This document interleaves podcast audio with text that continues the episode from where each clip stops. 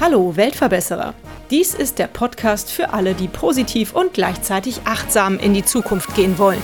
Ein Podcast über Nachhaltigkeit, soziale Projekte und Innovation. Abonniere doch unseren Kanal und verpasse keine weitere Episode des Weltverbesserer Podcasts. Sinn, dass jeder zu Hause eine Bohrmaschine im Keller, eine Vertikutiermaschine im Schuppen, einen Fondue-Topf im Schrank und zehn Puzzle im Regal hat? Nee, das macht nicht wirklich Sinn. Ich freue mich immer, wenn ich Nachbarn oder Freunden etwas leihen oder mir etwas von ihnen leihen kann. Eine andere schöne Lösung gegen allzu viel Besitz, den man allzu selten nutzt, sind Leihläden. Ich bin heute mit Nina Friese und David Krause verabredet, die solch eine wunderschöne Idee gerne umsetzen möchten, die Library. Euer Projekt eines Leihladens steckt noch in den Kinderschuhen. Ihr habt im November 2021 mit einer Vorstellung eurer Idee den dritten Platz bei einem Ideenwettbewerb erzielt. Und jetzt seid ihr in der Umsetzung des Projekts. Und ihr habt während der Umsetzung den Verein gegründet, Molly's Sustainable Life. Bitte erklärt uns doch mal genau eure Idee und wieso ihr den Verein eigentlich jetzt dafür gründen musstet und wie das alles äh, vonstatten geht, wie ihr euren Leihladen, eure Library auf die Beine stellt. Mm, es hat so angefangen, dass ich äh, damals bei Nina als studentische Hilfskraft gearbeitet habe an der Hochschule und dann habe ich diese Anstellung irgendwann aufgegeben, weil ich ins Praktikum musste. Und dann haben wir uns irgendwann im Unverpacktladen auf einen äh, Kaffee getroffen und dann meinte Nina, das wäre doch richtig cool, wenn es hier so Unverpacktladen und wenn es jetzt hier noch so einen Leihladen gäbe und noch so ein paar andere coole nachhaltige Sachen. Wir haben dann gesagt, ja, dann machen wir das doch, ne? Kann ja nicht so schwer sein. Und das ist jetzt, ich glaube, anderthalb Jahre her. Und in dem Prozess ist dann viel passiert, wie du gerade schon gesagt hattest. Und wir haben festgestellt, da braucht man zumindest mal ein rechtliches Konstrukt, damit man am Ende nicht privat einem das auf die Füße fällt. Man muss irgendwie die Finanzierung klären. Und man braucht ein paar Partnerschaften. Das mit den Partnerschaften war gar nicht so schwer, weil wir beide ganz gut vernetzt sind in Mülheim, haben dann die ersten ja, Leute, die wir so kennen, abgeklappert, haben dann auch immer positives Feedback bekommen. Alle waren eigentlich angetan von der Idee, aber wenn das am Ende heißt, das wird auch was kosten und wir sind noch nicht so es ist noch nicht so ganz klar, wie das am Ende finanziert werden kann, dann äh, sind immer alle sehr zurückhaltend mit, okay, das machen wir jetzt einfach mal.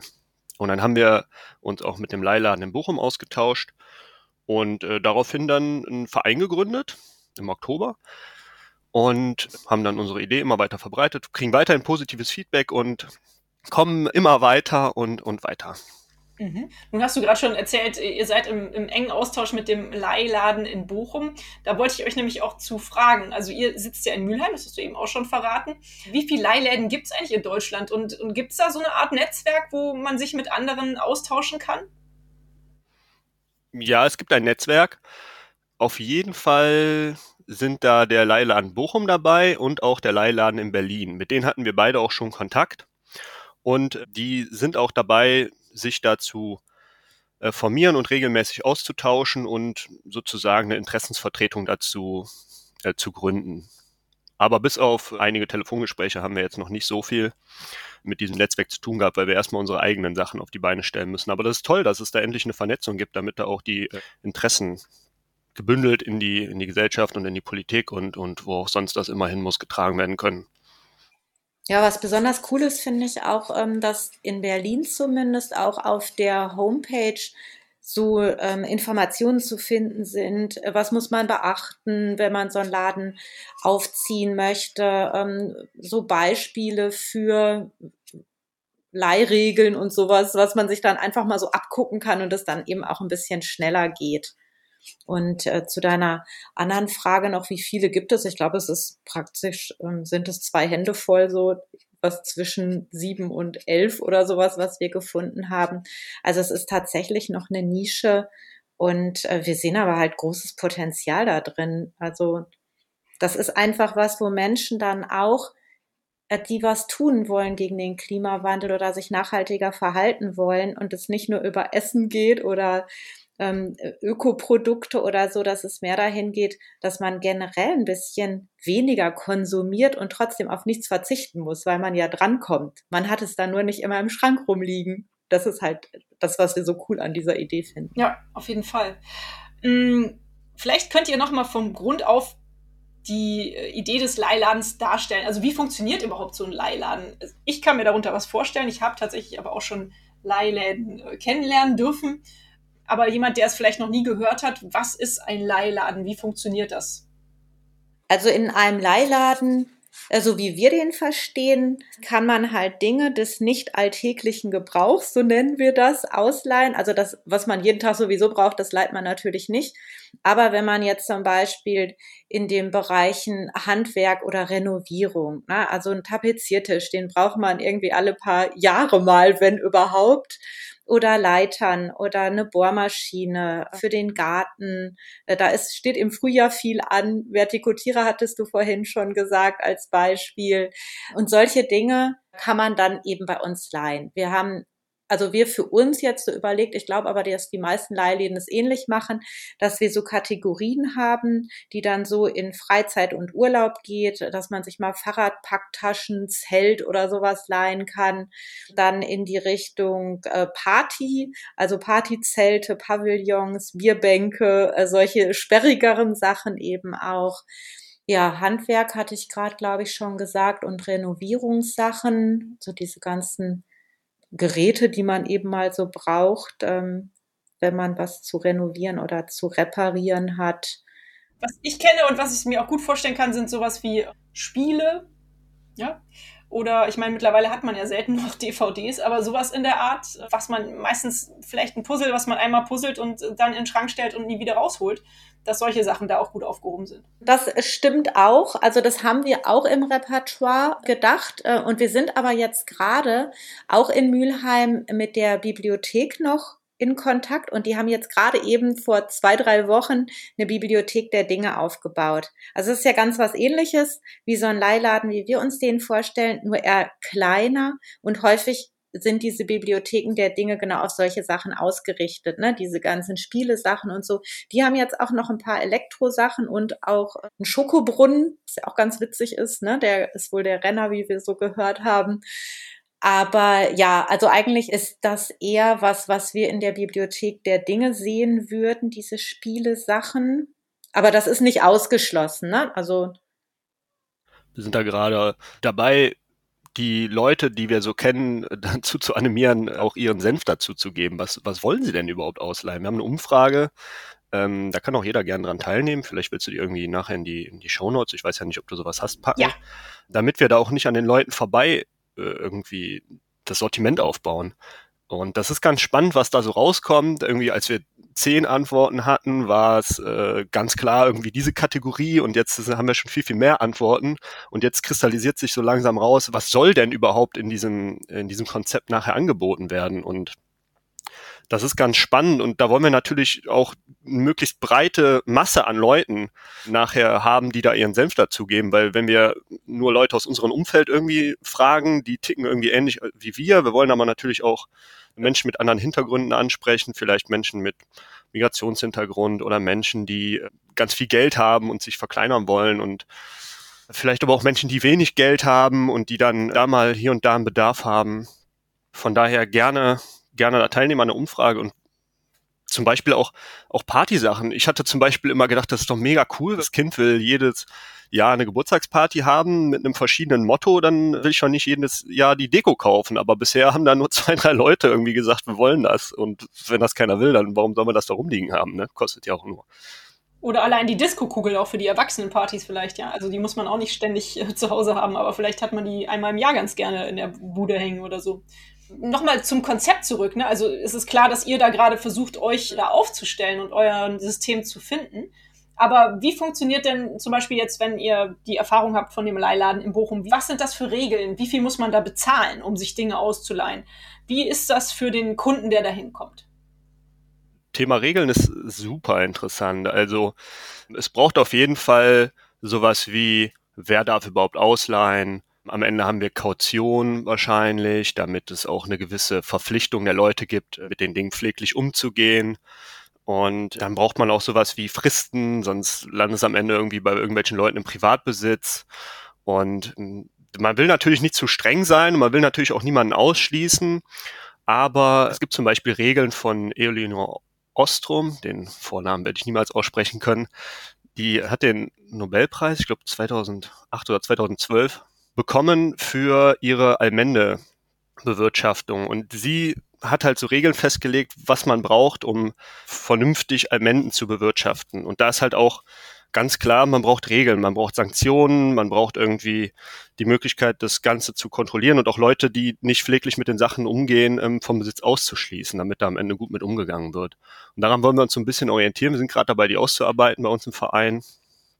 Ja, vielleicht können wir da noch kurz ergänzen. Also es gibt ganz unterschiedliche Regeln von, also was Ausleihen und Kosten anbelangt. Also wir wünschen uns, dass wir ein Konzept hin, ähm, hinbekommen, was Give What You Can bedeutet. Also, dass es keine festen Leihgebühren gibt oder kaum feste Leihgebühren gibt, weil wir eben auch ein soziales, einen sozialen Hintergrund sehen, dass wir eben auch Menschen, die sich sonst Dinge vielleicht einfach gar nicht leisten können, die trotzdem leisten können.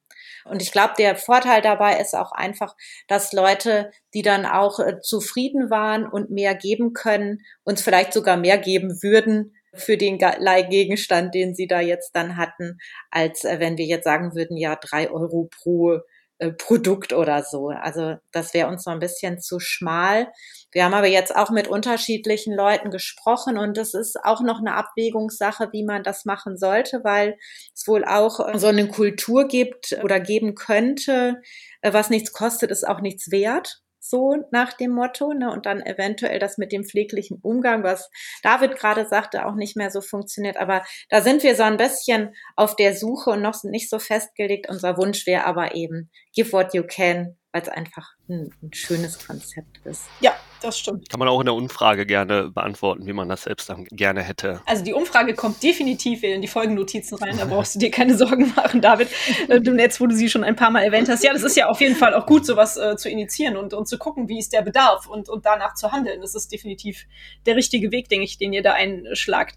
Nun hast du vorhin auch erwähnt, David, ihr habt Molly's Sustainable Life, also euren Verein, gegründet, um alles ein bisschen auf feste Füße zu stellen, auf eine rechtliche Grundlage zu, zu aufzubauen. Vielleicht kannst du da noch mal ein bisschen weiter erzählen, warum dieser Verein und macht dieser Verein auch was anderes oder ist er nur die Basis für eure Library? Und äh, warum überhaupt Molly? Drei Fragen auf einmal, Entschuldigung. Ja, wir, wir saßen dann da, haben uns überlegt, wenn wir sowas einmal machen, das ist ja nicht das Ende der Fahnenstange. Also eigentlich wollen wir Menschen ermöglichen, im eigenen Leben nachhaltige Entscheidungen treffen zu können, auf ganz vielen Ebenen. Und dafür fehlt es einfach an allen Ecken und Enden. Und erstmal wollen wir diese Library umsetzen und wir wollen auch den Menschen geben, sich ehrenamtlich zu betätigen und bei uns mitzumachen.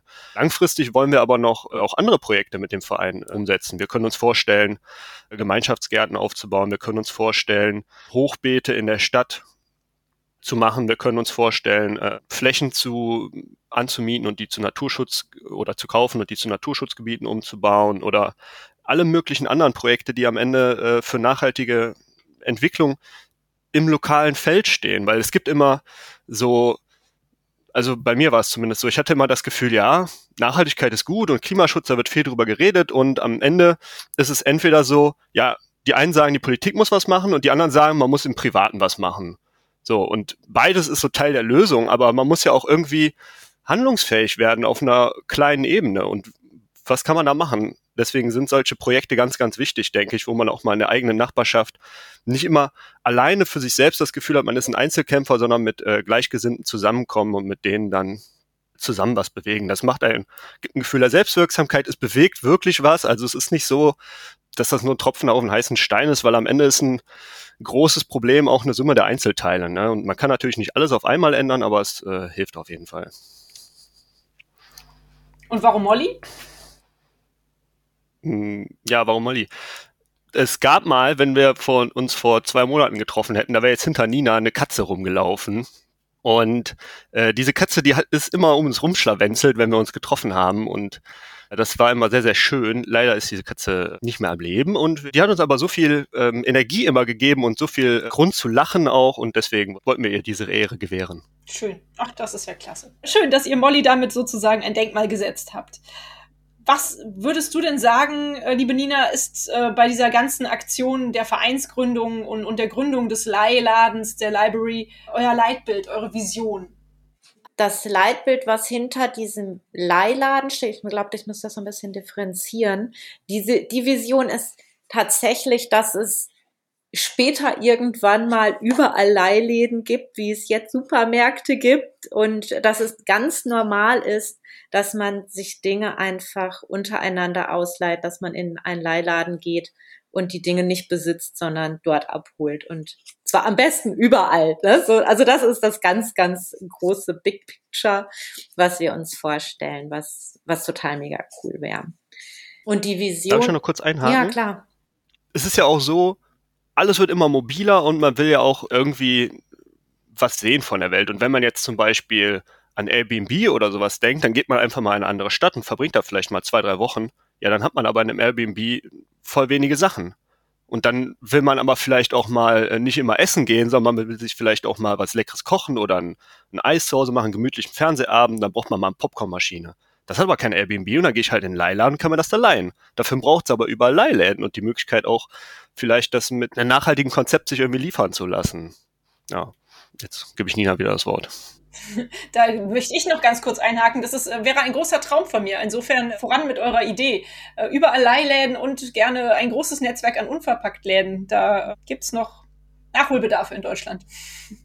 Ja, wir haben auch äh, also eine Freundin oder ein befreundetes Pärchen, die wohnen in München eigentlich und äh, sie war letztes Mal hier, dann sind wir spazieren gegangen, haben so eine Tischtennisplatte gesehen und sagte so, Bonina Mist, wenn wir jetzt schon deinen Leihladen hätten, dann hätten wir jetzt Tischtennis spielen können. Und sie, sie wollten eigentlich Schläger mitnehmen. Und da ist uns auch nochmal so die Idee gekommen, es ist eigentlich total cool, wenn man es in, in Nähe von Bahnhöfen oder so macht, dass die Leute einfach auch mit kleinerem Gepäck reisen können. Dann braucht man nur noch die Klamotten, die man anzieht. Aber so Sportequipment und so, ah, siehst du, Sportequipment und Musik Instrument hatte ich vorhin vergessen. Also, dass man das einfach auch nicht mitschleppen braucht, sondern immer vor Ort irgendwie bekommen kann. Solche Sachen, ne? Also so als, als Ganzes. Ja, und ich wollte noch mal eben kurz zu dem Konzept zurückkommen, weil der Leihladen an sich ist gar nicht unser Gesamtkonzept, sondern das Konzept besteht eigentlich aus vier Komponenten.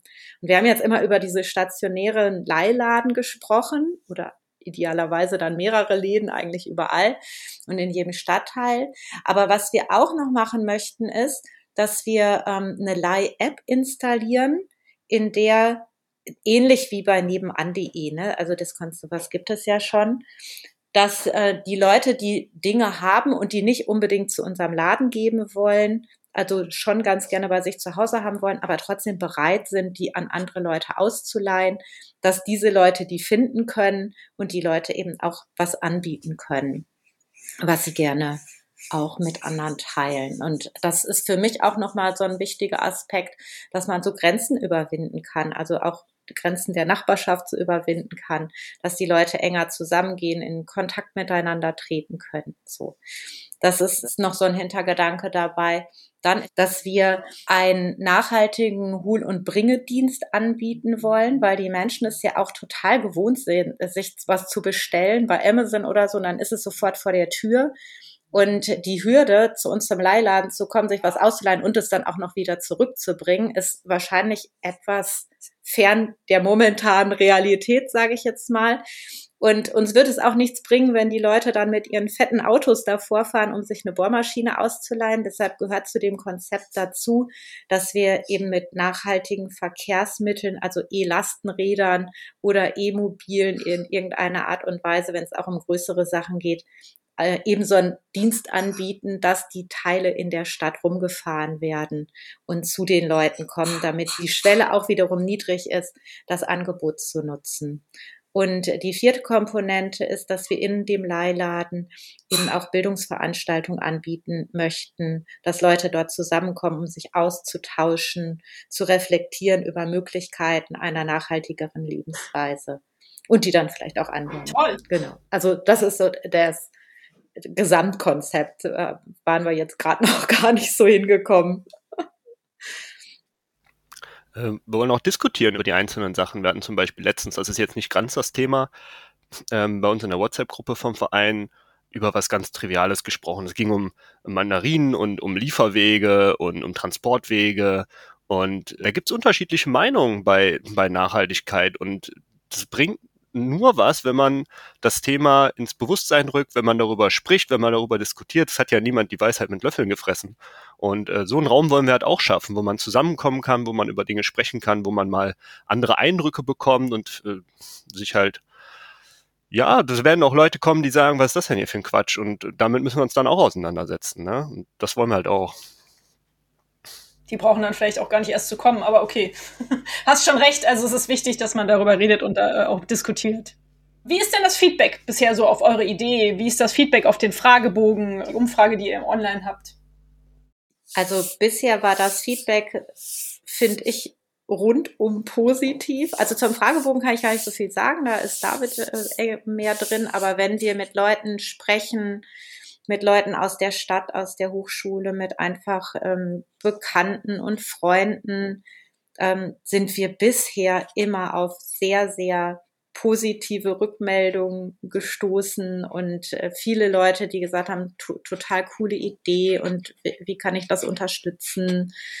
Und ja, also ich bin da wirklich ganz begeistert von. Also manchmal denke ich, komisch, äh, es läuft irgendwie zu gut. Also wo ist denn mal der Haken an der Sache? Aber bisher tatsächlich bin ich ganz froh, dass wir nur sehr, sehr positive Rückmeldungen bekommen haben schön, dass ihr da so ein positives Feedback habt. Was würdet ihr denn aktuell als, als eure größte Herausforderung bezeichnen? Ich habe im Vorgespräch mitbekommen, dass ihr heute euch ein Ladenlokal anguckt. Also ihr seid ja wirklich schon dabei, das praktisch umzusetzen. Welche Herausforderungen habt ihr im Moment? Also ich glaube, die größte Herausforderung ist halt dieses Konzept äh, finanziell auch dauerhaft stabil stemmen zu können. Ah, also wir sind ja als Verein ganz stark auch auf Spenden oder Mitgliedsbeiträge und Personen, die uns unterstützen, ehrenamtlich ähm, angewiesen. Und das sind jetzt natürlich zu Beginn so, eine, so ein Weges sehr, sehr viele Herausforderungen, die gleichzeitig auf uns hereinkommen, sagen wir mal so. Und, und gleichzeitig ist es erstmal schwieriger, an Mittel zu kommen, weil wir noch nicht wirklich was vorzuweisen haben. Da beißt sich so ein bisschen die Katze in den Schwanz. Ne? Das heißt halt, müssen ganz viel Klinken putzen gehen und das Vertrauen auch von den Leuten gewinnen oder sie dann überzeugend sagen, ja, wir halten das tatsächlich für ein umsetzbares Konzept, was sich auch langfristig tragen kann durch unterschiedliche Mittel, die wir natürlich immer wieder beschaffen müssen. Aber meiner Meinung nach ist das gerade die größte Herausforderung. Ja, das ist echt die spannendste Frage, wo kommt am Ende das Geld für die Sache her? Weil wir haben ja schon gesagt, wir wollen es eigentlich schon auch von den Nutzerinnen nehmen, aber wir wollen nicht ausschließlich von den Nutzerinnen das Geld nehmen. Und dann kannst du natürlich äh, Mitgliedsbeiträge für den Verein oder auch für die Library nehmen.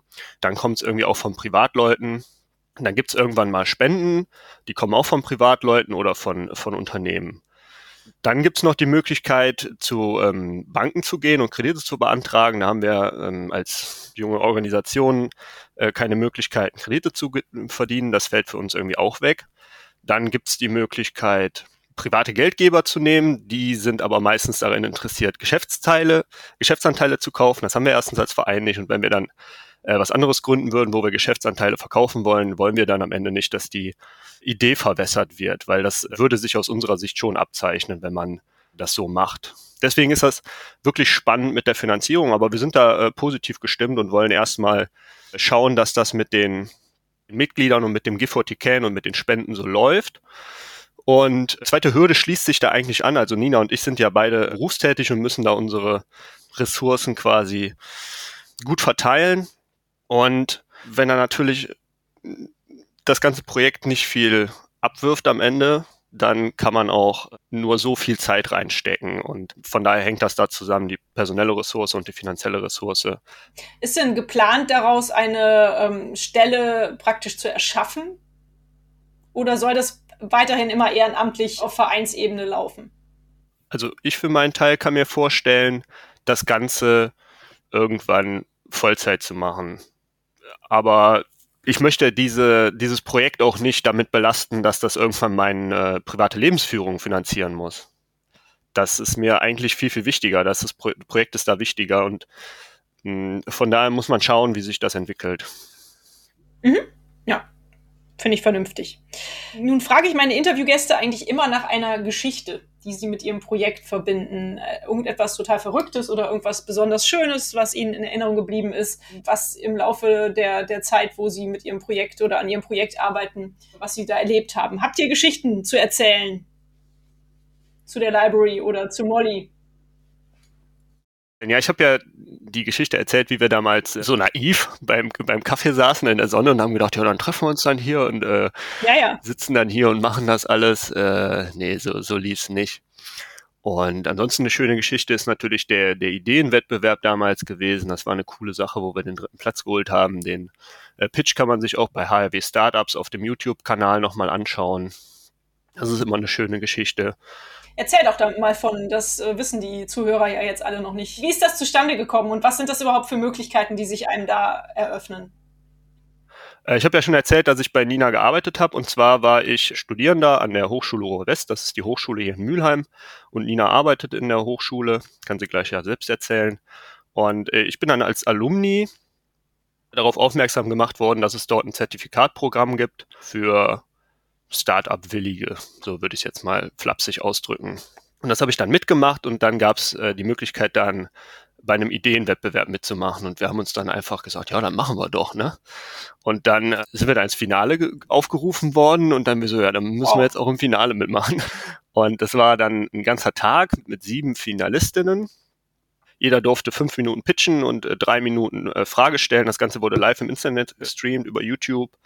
Und am Ende war dann auch noch eine Keynote von einem bekannten Unternehmer hier aus Essen. War eine ziemlich spannende Sache, ziemlich große Sache. Wir haben uns das gar nicht so groß vorgestellt. Das ist eigentlich wie immer bei uns. Wir denken uns, ja, lass es mal machen und am Ende dann so, okay, dann halt so. Wie war es aus deiner Sicht, Nina? Ja, ähnlich. Also das war eher so, ich hatte das so abgebucht zwischen, äh, unter dem, dem Titel so völlig sicheres Auftreten bei absoluter Ahnungslosigkeit. Ich meine, einerseits klar, wir wussten natürlich, was wir wollten, stehen voll hinter dem Konzept und unserer Idee. Und ich glaube, deshalb ist es auch so gut angekommen. Wie gesagt, wir haben dann den dritten Platz gemacht und haben nachher auch noch von den Jurymitgliedern sehr viel Lob für diese Idee bekommen. Die kamen dann nochmal einige von denen extra auf uns zu und so. Und das hat uns total beflügelt natürlich.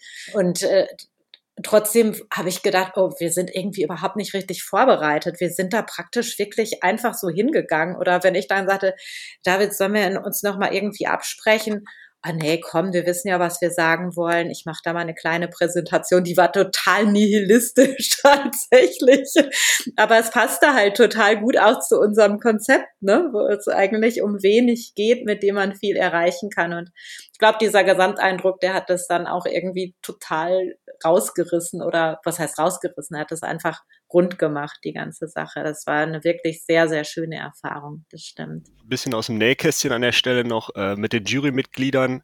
Wir wissen, dass eine aus der Jury uns am Ende sogar auf Platz 1 gesehen hat. Also es war mega cool. Aber man hat eigentlich so diese ganze Bandbreite gesehen äh, zwischen mega geil, wollen wir machen, Platz eins und anderen hat man richtig angesehen und angemerkt, dass die da so saßen und sich dachten, was ist das denn für eine Idee so. ähm, und deswegen kam dann auch am Ende so dieser dritte Platz dabei rum. Ja, aber es war wie gesagt total cool, hat Spaß gemacht. Womit war das denn am Ende verbunden? Also ich kenne es von der Social Impact GmbH, dass man dann auch am Ende äh, natürlich ein Preisgeld erhält. Das denke ich, habt ihr wahrscheinlich auch bekommen. Aber auch ein, ein Coaching im Anschluss erfahrt. War das bei euch auch so? Also es ist so, dass, äh, dass wir ein Preisgeld tatsächlich auch bekommen haben, kleines. Das war natürlich sehr gut. Und ähm, dass wir jetzt äh, weiter hätten machen können in einem Programm, das heißt HRW Incubate ähm, wo es so Coachings gibt, wo es Mentoren gibt, die einen unterstützen und sowas. Das war nur für uns beide jetzt leider nicht ähm, gangbar, weil wir einfach sonst zu viele Sachen zu tun haben und das schon recht vollgepackt ist, dieses Programm. Ähm, wir haben sehr viel Unterstützung an ganz verschiedenen Stellen, wenn es um solche Beratungssachen geht. Ich glaube, da sind wir sehr gut vernetzt und bekommen auch ohne dieses Programm das hin. Aber die Möglichkeit hätte es tatsächlich gegeben und die, die finde ich auch nach wie vor toll, war jetzt nur in unserem jetzigen Lebenszusammenhang nicht auch noch mitzustemmen, bei diesem Programm mitzumachen. Ja, ja, das kann ich vollkommen verstehen. Alles in Ordnung. Da man müsst ihr euch nicht für rechtfertigen. Nee. Man kann sich halt nicht, wenn man eh nur so viel Zeit hat, kann man sich davon nicht auch noch zehn Stunden beraten lassen. Dann schafft man keine eigenen Sachen mehr auf die Beine zu stellen. Das ist leider so. Auch wenn natürlich tolle Menschen sind, die da, die uns da unterstützen würden. Mhm. Wie fühlt ihr euch denn mittlerweile so mit eurer Aufgabe, die ihr euch da ja irgendwie selber gesucht habt? Manchmal rutscht man ja auch in sowas rein und denkt sich dann so, oh Gott, was habe ich mir da eigentlich aufgehalst? Aber ich habe das Gefühl, ihr seid, ihr seid glücklich und ihr steht voll dahinter, hinter der Idee, oder?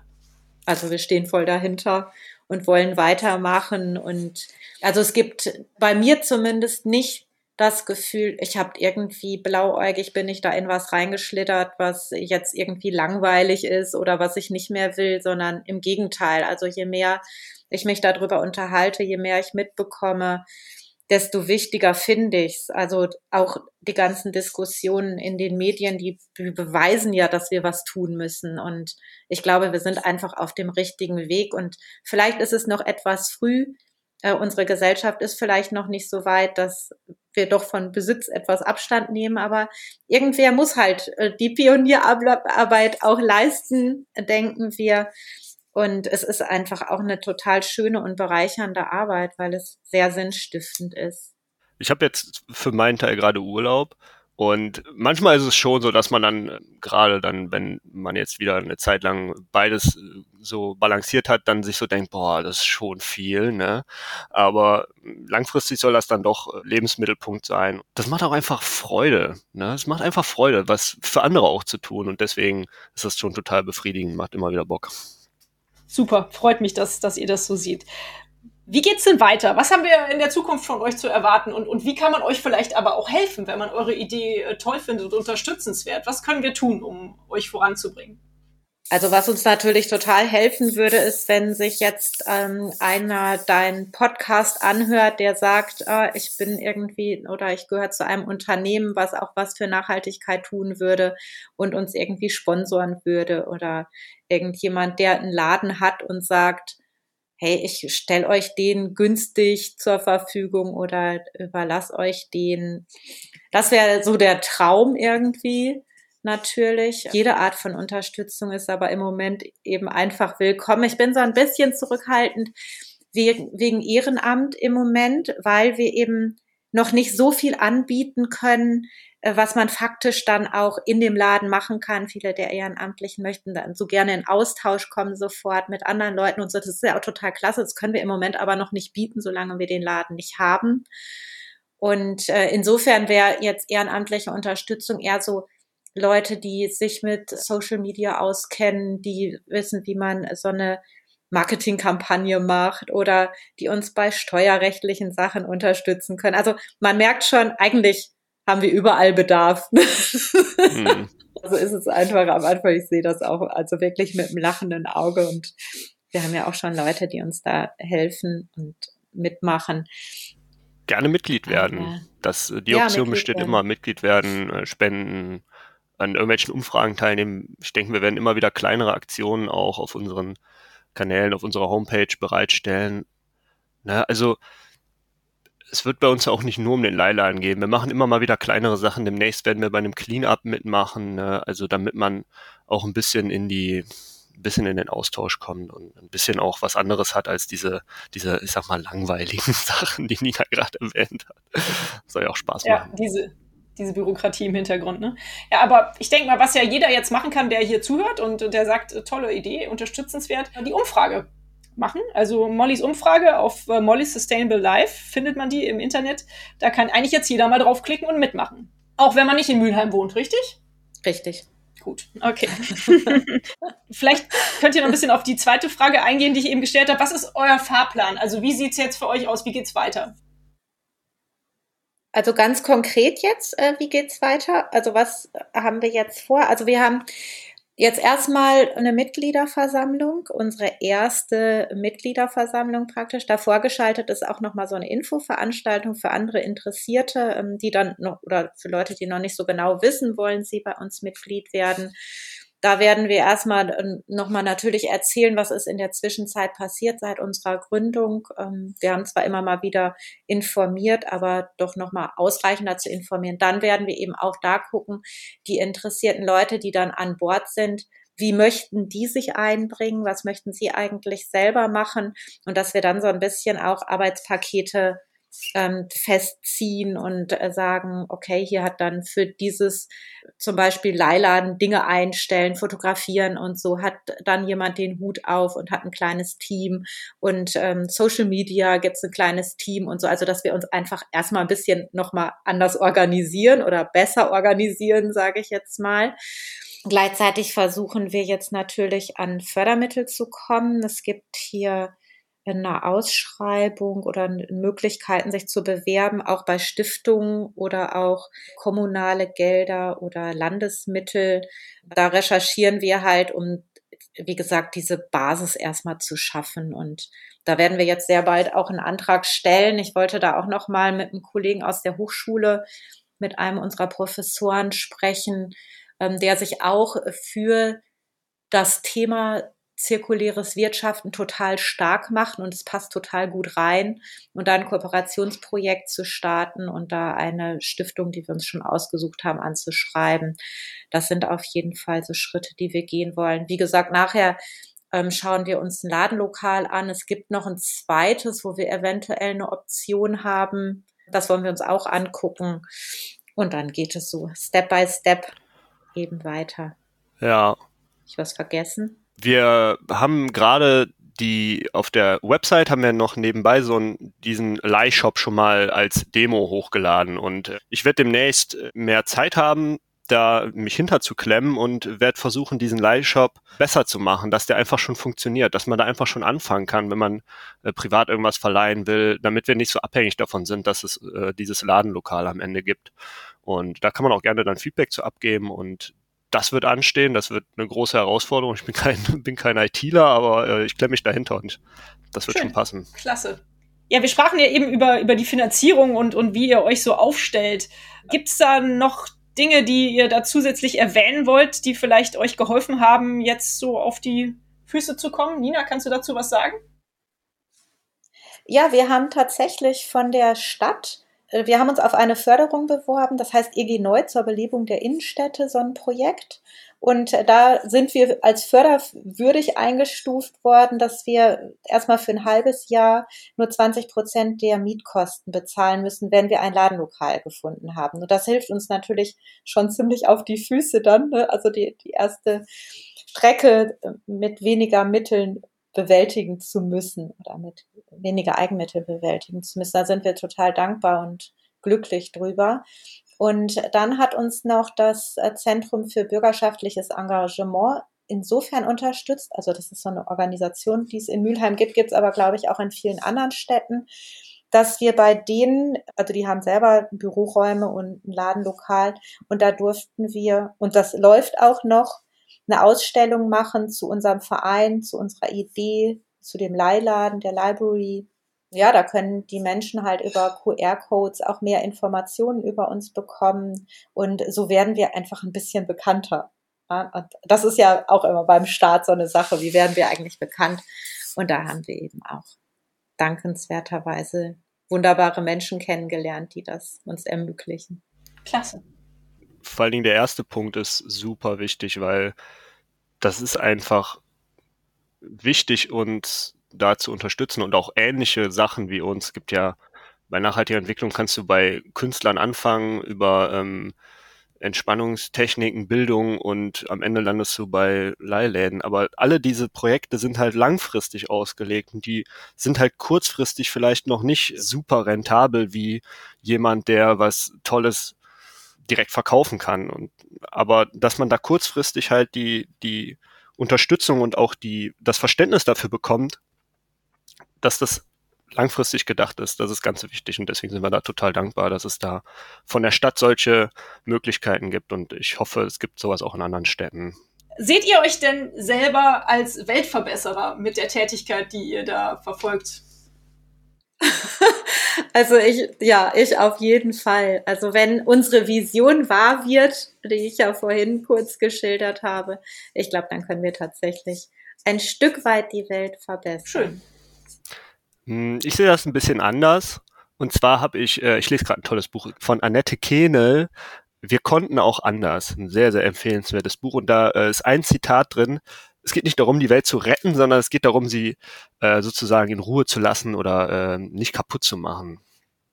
Und ich sehe mich weniger als Weltverbesserer, sondern eher als jemand, der ähm, möglichst darauf achtet, nicht zu viel zu zerstören, weil die Natur ist schon so mega schön und wir wissen ganz vieles gar nicht und sie macht so vieles von alleine richtig und es gibt so viel, äh, ich nenne es mal Hybris auf der Welt, dass die Menschen denken, sie müssten alles immer ähm, verbessern und am Ende kommt Verschlimmbessern raus und deswegen sehe ich das eher so, dass man es weniger kaputt macht. Okay.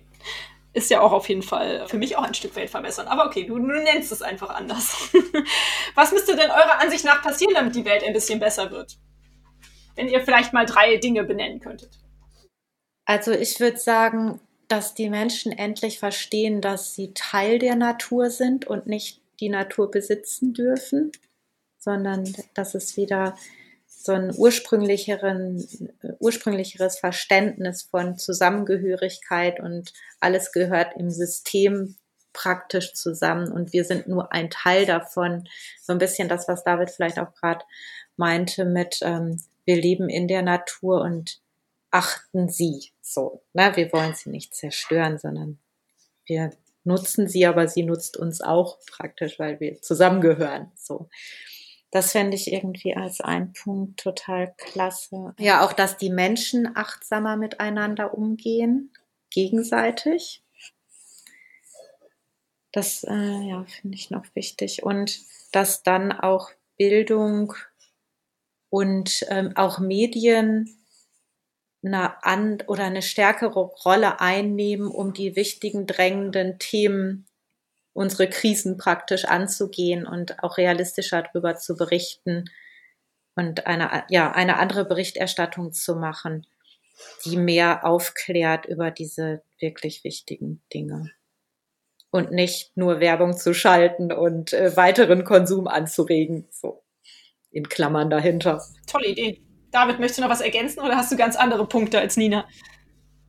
Ja, der eine geht so in die ähnliche Richtung. Ich würde das, was Nina als zweites gesagt hat, würde ich einfach sagen, viel mehr Liebe in die Welt bringen und äh, viel, viel kooperativer, anstatt im Wettkampf zueinander stehen. Ich habe das Gefühl, da entwickelt sich gerade was, aber das ist einfach das, wie wir als Menschen leben wollen und miteinander interagieren wollen. Dieser Wettbewerb, der ist eigentlich gar nicht so tief in uns drin, in meiner Ansicht. Und dieses Kooperative ist eigentlich das, was es braucht, um Dinge zu erschaffen und glücklich zu sein. Und dann bleibt am Ende, lustigerweise, wenn man Dinge Nachhaltigkeit und konsequent zu Ende denkt, bleibt am Ende ganz viel Zeit übrig. Das ist aber vielen Menschen gar nicht bewusst.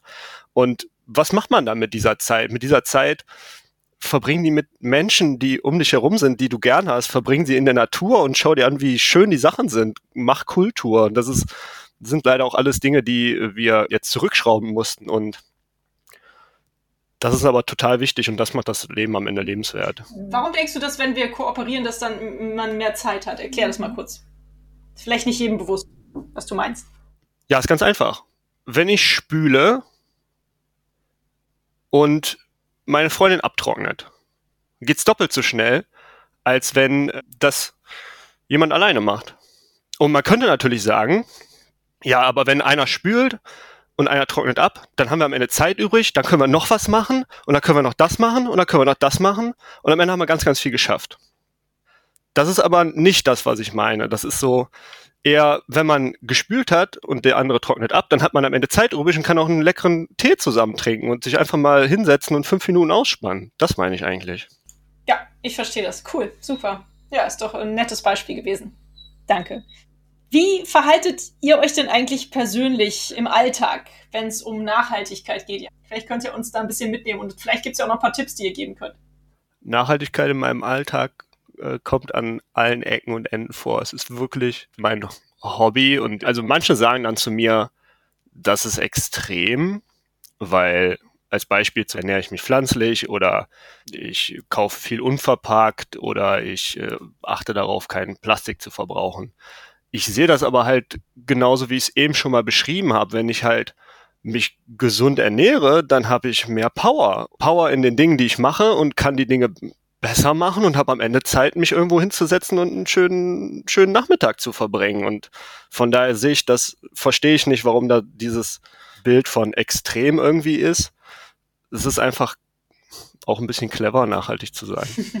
Sehr schön gesagt. Bei dir, Nina?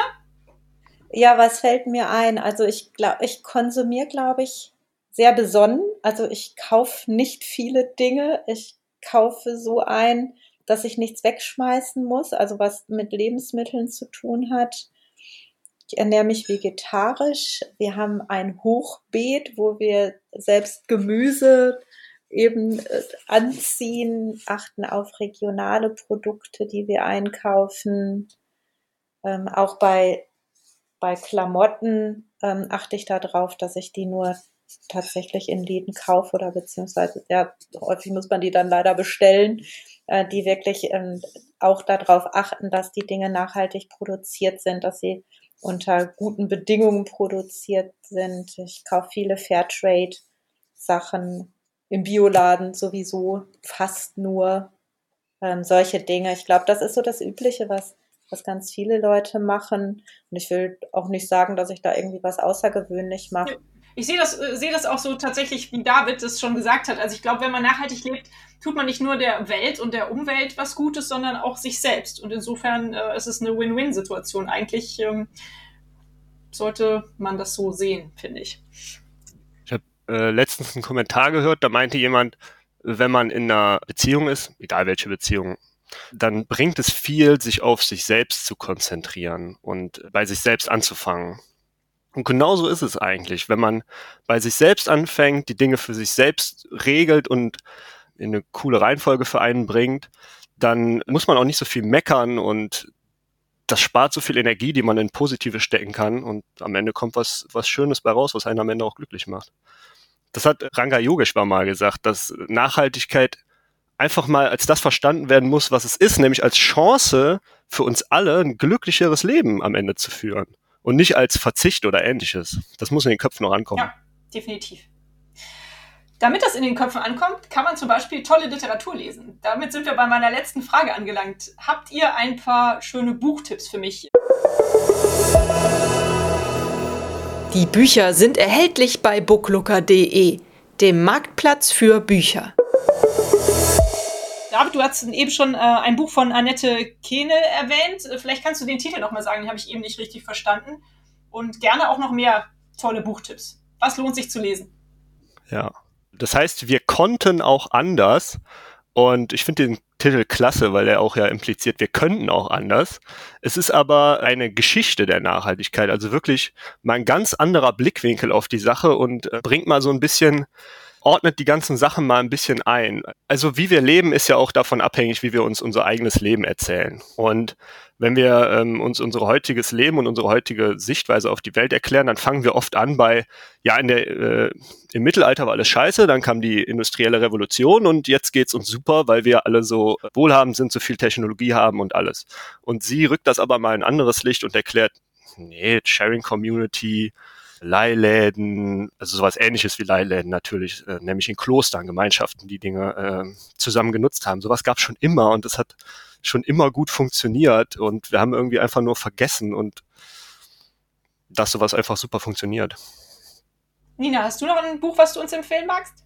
Ja, ich möchte zwei Bücher empfehlen, ohne da jetzt äh, den Inhalt schon zu verraten. Aber ich denke mal, also ich finde sie sehr lesenswert. Das ist einmal von Rainer Klingholz, Zu viel für diese Welt. Und das andere ist von Andrea Wulff, Alexander von Humboldt und die Erfindung der Natur. Alles klar. Sachbücher oder? Ähm das eine ja, das andere nicht. Alles klar. Dann habe ich es direkt richtig eingeordnet. Okay, Gut, ja, prima. Vielen Dank für, auch für die tollen Buchtipps. Ihr Lieben, vielen Dank für eure Zeit. Vielen Dank für dieses tolle Interview und eure inspirierende Idee mit dem Leihladen der Library. Also nochmal zu erwähnen, dass der Laden, äh, der Name dieses Ladens einfach auch genial ist. Ich weiß, dass ihr euch den auch schon habt schützen lassen. Das habt ihr gut gemacht, weil ich glaube, das äh, ist echt ein super Name, den ihr da gefunden habt. Ich wünsche euch ganz viel Erfolg für die Zukunft, dass das alles so funktioniert, wie ihr euch das vorstellt. Und natürlich hoffe ich auch, dass die Idee so gut ankommt, dass bald auch einige Leihläden in Köln entstehen. Denn wir brauchen hier auch noch ein paar. Und äh, ja, die Idee muss auf jeden Fall fortgetragen werden und, und weitergetragen werden, dass, äh, ja, dass da wirklich ein Netzwerk entsteht. Das wäre wirklich schön. Vielen Dank, ihr Lieben. Bis bald. Tschüss. Danke dir. Tschüss. Wie immer findet ihr natürlich alle Informationen und Links zu diesem Projekt in den Show Notes. Hat es euch gefallen? Fühlt ihr euch inspiriert, bewegt? Habt ihr Verbesserungsvorschläge für mich? Dann schreibt mir gerne. Auch die E-Mail-Adresse findet ihr in den Show Notes. Abonniert doch den Weltverbesserer Podcast, dann verpasst ihr keine Episode mehr. Teilt, liked und kommentiert diese Folge des Weltverbesserer Podcasts. Ich würde mich sehr freuen. Vielen Dank dafür und bis bald. Eure Birte.